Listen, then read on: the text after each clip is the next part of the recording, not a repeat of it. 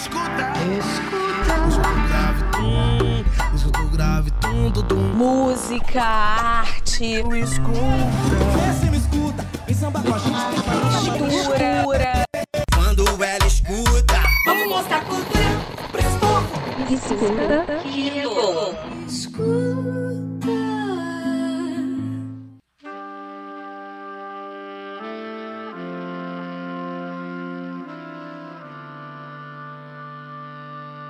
Salve, salve, orelhas de todo o Brasil e do mundo que nos escutam sem precisar de tradução. Sejam bem-vindas, orelhas abertas do Brasil e do mundo que não dão ouvidos pra caretice. Sejam bem-vindas, orelhas amantes do bom e velho cotonete, que nos escutam muito bem. Eu sou Felipe Qualquer Eu sou a Bianca Martins. E eu sou o Natan Andrade. e este é O Escuta que é bom.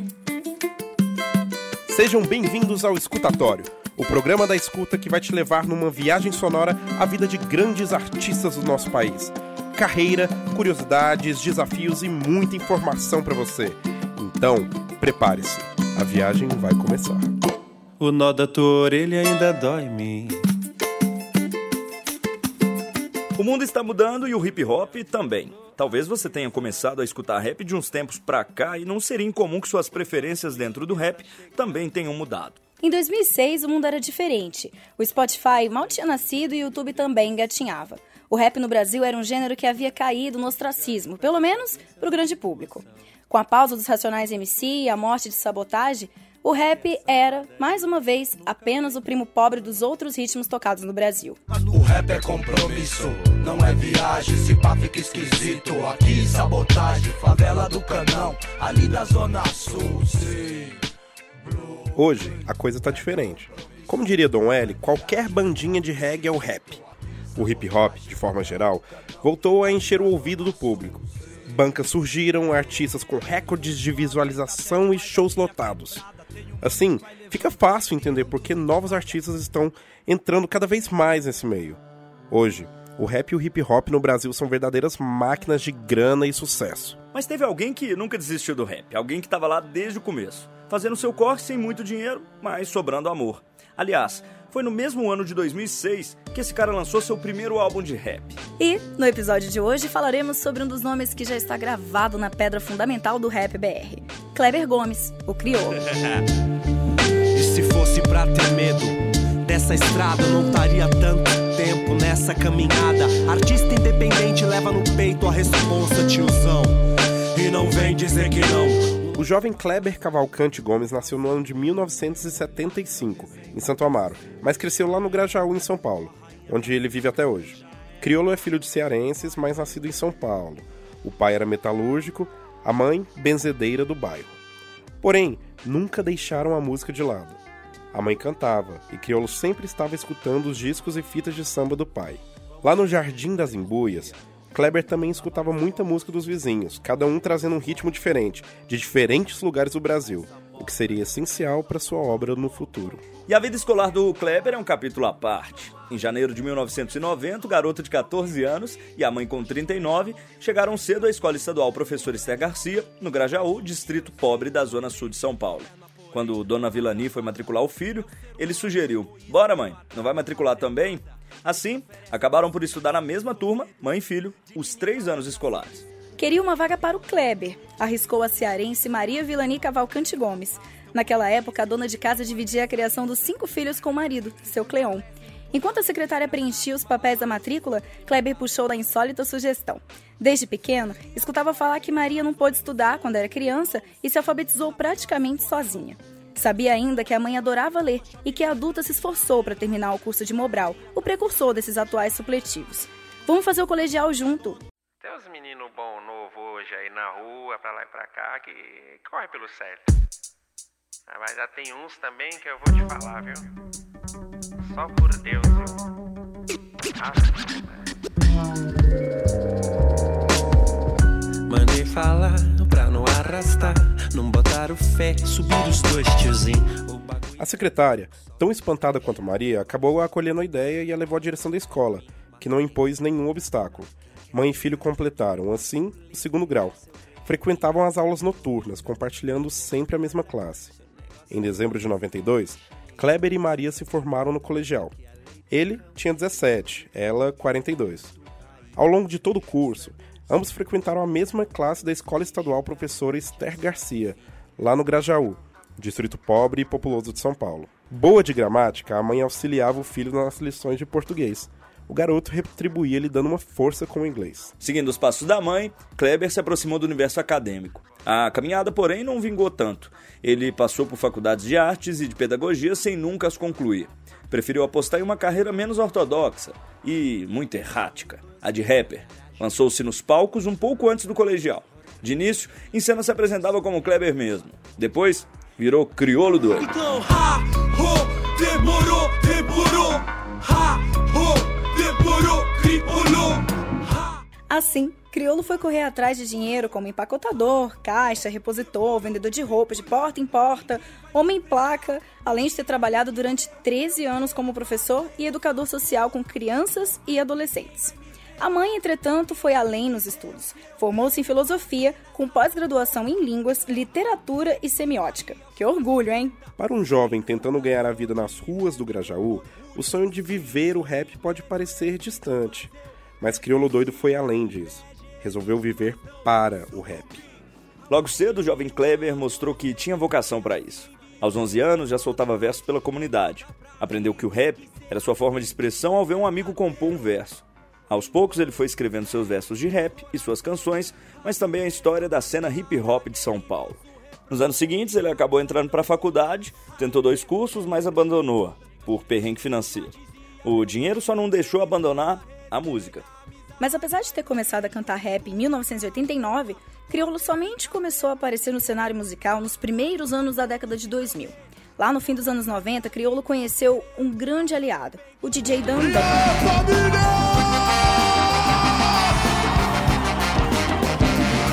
Em 2006, Dandan e Criolo fundaram juntos a já lendária Rinha dos MCs, onde rappers de toda São Paulo vinham competir em batalhas de freestyle. O cenário era, no bom sentido, violento. Emicida, cria das rinhas, exemplifica bem.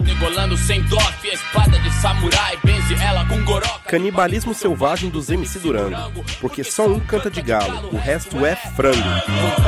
Vontade de pisar descalço no tablado, no graja, onde só quem é conhece o solo sagrado.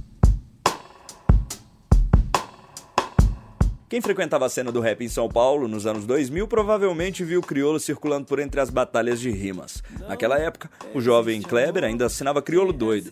Com chapéu de mexicano ou distribuindo salgadinhos para quem fizesse a melhor rima da noite, Kleber Cavalcante Gomes sempre foi o cara no qual muitos rimadores novatos se espelharam.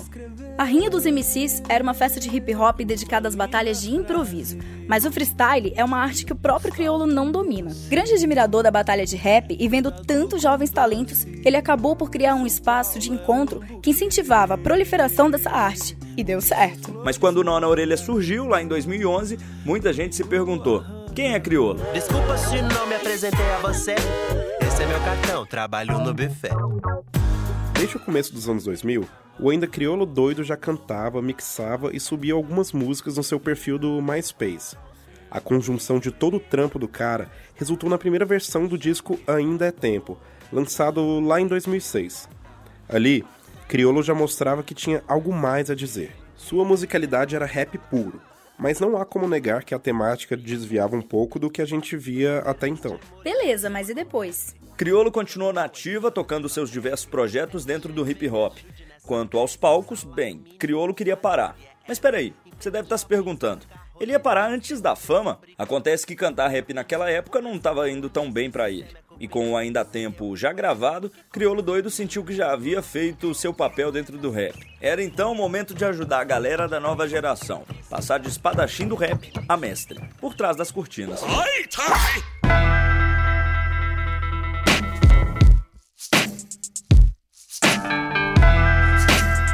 Mas os deuses da música têm jeitos estranhos de brincar com os destinos. Criolo, decidindo se afastar um pouco da música, decidiu gravar alguns trabalhos, mais como registro, para mostrar para a família e amigos.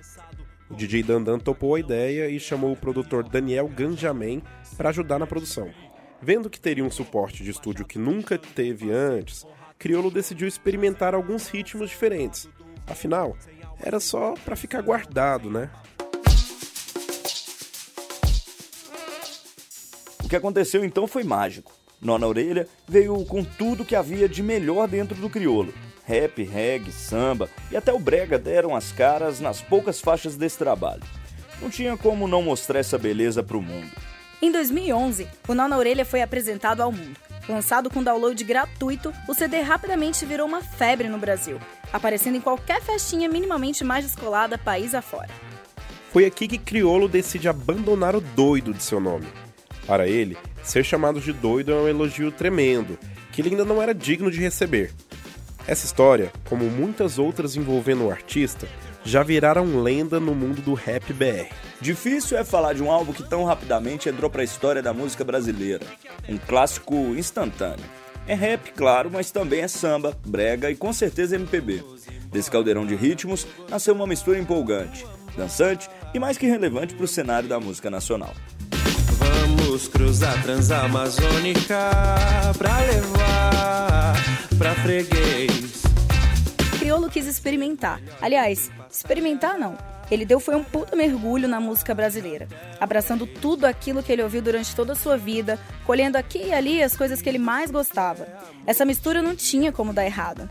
Desde o rap jazz de subir o dois tiozinho até a breguíssima e tocante freguês da meia-noite, Criolo mostra que sabe do que tá falando. Ou melhor, cantando. O disco ainda nos presenteia com reggae em samba também e um sambinha delicioso no Linha de Frente, de onde a gente tira o nome do álbum, Nó na Orelha. Aliás, vale a pena parar aqui. O Criolo trouxe a turma da Mônica pra perifa. Nessa faixa, ele faz uma alusão às crianças que entram pro mundo do tráfico, fazendo um contraponto que embala e ainda faz pensar. Afinal, a padaria, meus amigos, nunca vendeu pão. Que é de ruim sempre cai pra cá. Tem pouca gente na fronteira, então é só chegar. A fama então veio. Engraçado pensar em como estamos acostumados a ver gente muito nova despontar no cenário musical. Com o Criolo não foi assim. Até alcançar a audiência nacional, o cantor batalhou muito. Fato que ele não deixa de exaltar em cada uma de suas entrevistas, que foram muitas depois do sucesso de Nó na Orelha. Isso foi em 2011.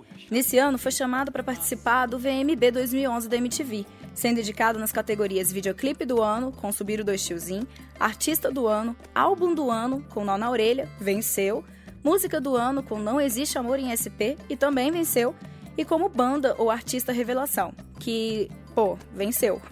Nessa premiação, o rapper também cantou Não Existe Amor em SP ao lado de ninguém mais, ninguém menos que o rei Caetano Veloso. Existe amor em SP.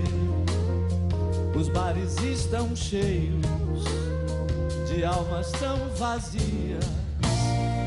A ganância. Neste ano, também foi o vencedor do prêmio Multishow na categoria Experimente. Entre 2012 e 2013, Criolo se juntou ao Emicida na turnê Criolo e Emicida ao vivo, de onde saiu um registro foda que você pode ver no YouTube. Em 2014, Criolo preparava seu novo ataque, com um álbum que seria, para o grande público, a sua segunda ofensiva do bem para a música brasileira. Pois é, o Ainda Tempo de 2006 permanecia até então como uma obra underground, muito diferente do seu novo sucesso Convoque Seu Buda. Farinha e cachaça, fermento pra massa. Quem não tá no bolo disfarça a desgraça. Sonho é um doce, difícil de conquistar. Seu padeiro quer uma casa pra morar. Repete muita coisa do que fez o sucesso de Nó na Orelha, mas com um tempero a mais. Repleto de participações tanto nas vozes quanto na produção, Convoque Seu Buda já era esperado com entusiasmo pelos antigos e pelos novos fãs do cantor. Uma faixa específica chama atenção. Antes do disco entrar em produção, viraliza uma entrevista do Criolo com o Lázaro Ramos, na qual o rapper faz uma acertada, porém confusa análise da sociedade brasileira. Repara só. O que que é a ascensão da classe C? É tipo leite que a gente comprava, leite tipo C, aí tinha o tipo A da fazenda. A gente, a gente, a gente já ficou no, no- no- numa caixinha de novo, entendeu? É dinheiro? Ascensão da classe C é dinheiro? Classe C de quê? De nota C? Que você não tirou nem A nem B? Aí é, tem que dar um, um ou dois passinhos atrás para A alma flutua. O corpo precisa de alimento. Se não tem leite, a criança chora. Dependendo do, do livro, uma arma você compra pelo décimo do preço desse livro. E que ascensão é essa? Alguém nos ajude, Lázaro, a entender. Criolo tira leite de pedra de forma poética e absurdamente crítica. Na terceira faixa do disco, o cartão de visita, que conta com a voz de Tulipa Ruiz, o cantor faz uma sátira com a própria entrevista que deu. Como a música fala de discrepâncias sociais, acaba sendo uma cartada de gênio do rapper. Nesse álbum, Criolo passa por samba, reggae, forró e rock. Discute diferenças de classes, problemas sociais, copa e ainda faz referências a Naruto e GTA, a Shiva e Buda. Com rimas complexas, desde o samba ao reggae e passando por um baião, Criolo novamente espreme um suco de Brasil aqui. Naturalmente, o álbum foi muito bem aceito, tanto pelos fãs quanto pela crítica. Foi nessa onda que Criolo continuou ganhando espaço na cena da música brasileira. Ah, e lembra aquele primeiro álbum, o Ainda Há Tempo? Em 2016, uma jogada de mestre, Criolo resolveu relançar esse álbum, não sem antes dar uma revisitada nas letras que escrevera há 10 anos atrás. Afinal, o ano era 2016 e as coisas estavam bem diferentes no mundo. Pois é, 10 anos depois, o rapper diz que abriu os olhos e mostra a nova versão daquelas canções que nem ele se sente mais à vontade para cantar, como Vasilhame e Breá. O universo tá aí. Alguém vai se iludir. Se as mina vê, os irmãos vão colar. Se a ideia é firmeza, até pode constar.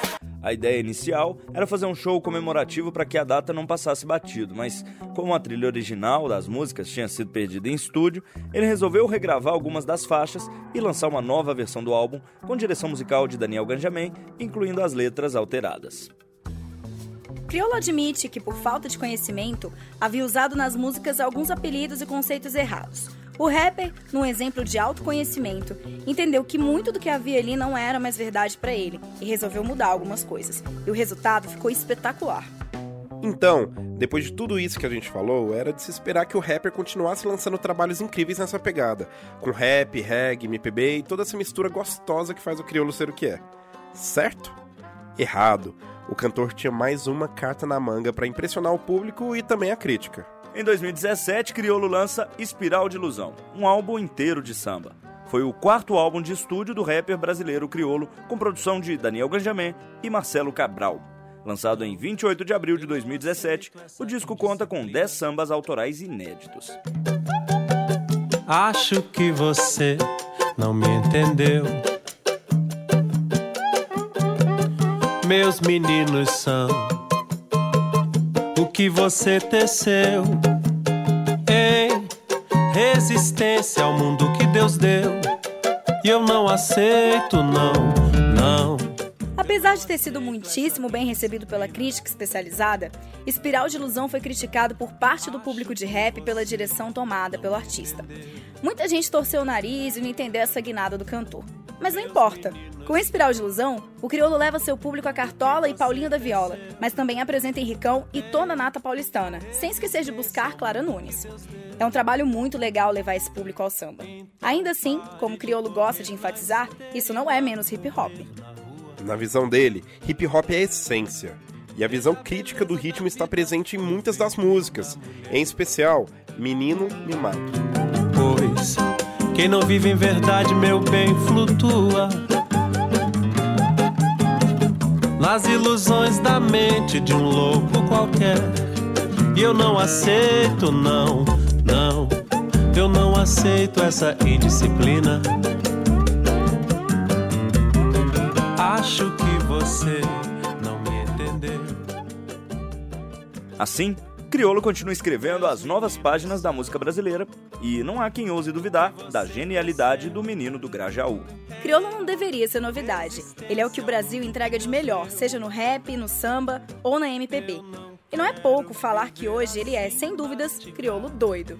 Doido porque, assim como ele gosta de falar, esse é um adjetivo para poucos na música. Depois de tudo isso, se você ainda não é, assim como a gente, apaixonado pelo crioulo, algo está errado. Alguém nos ajude, Lázaro, a entender. Lázaro, alguém nos ajude a entender. Achar que tá mamão,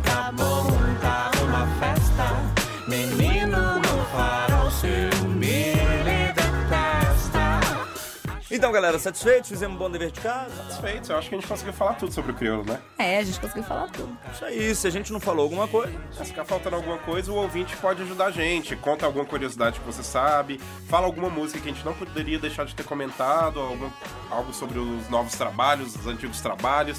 Sobre a história do artista como um todo.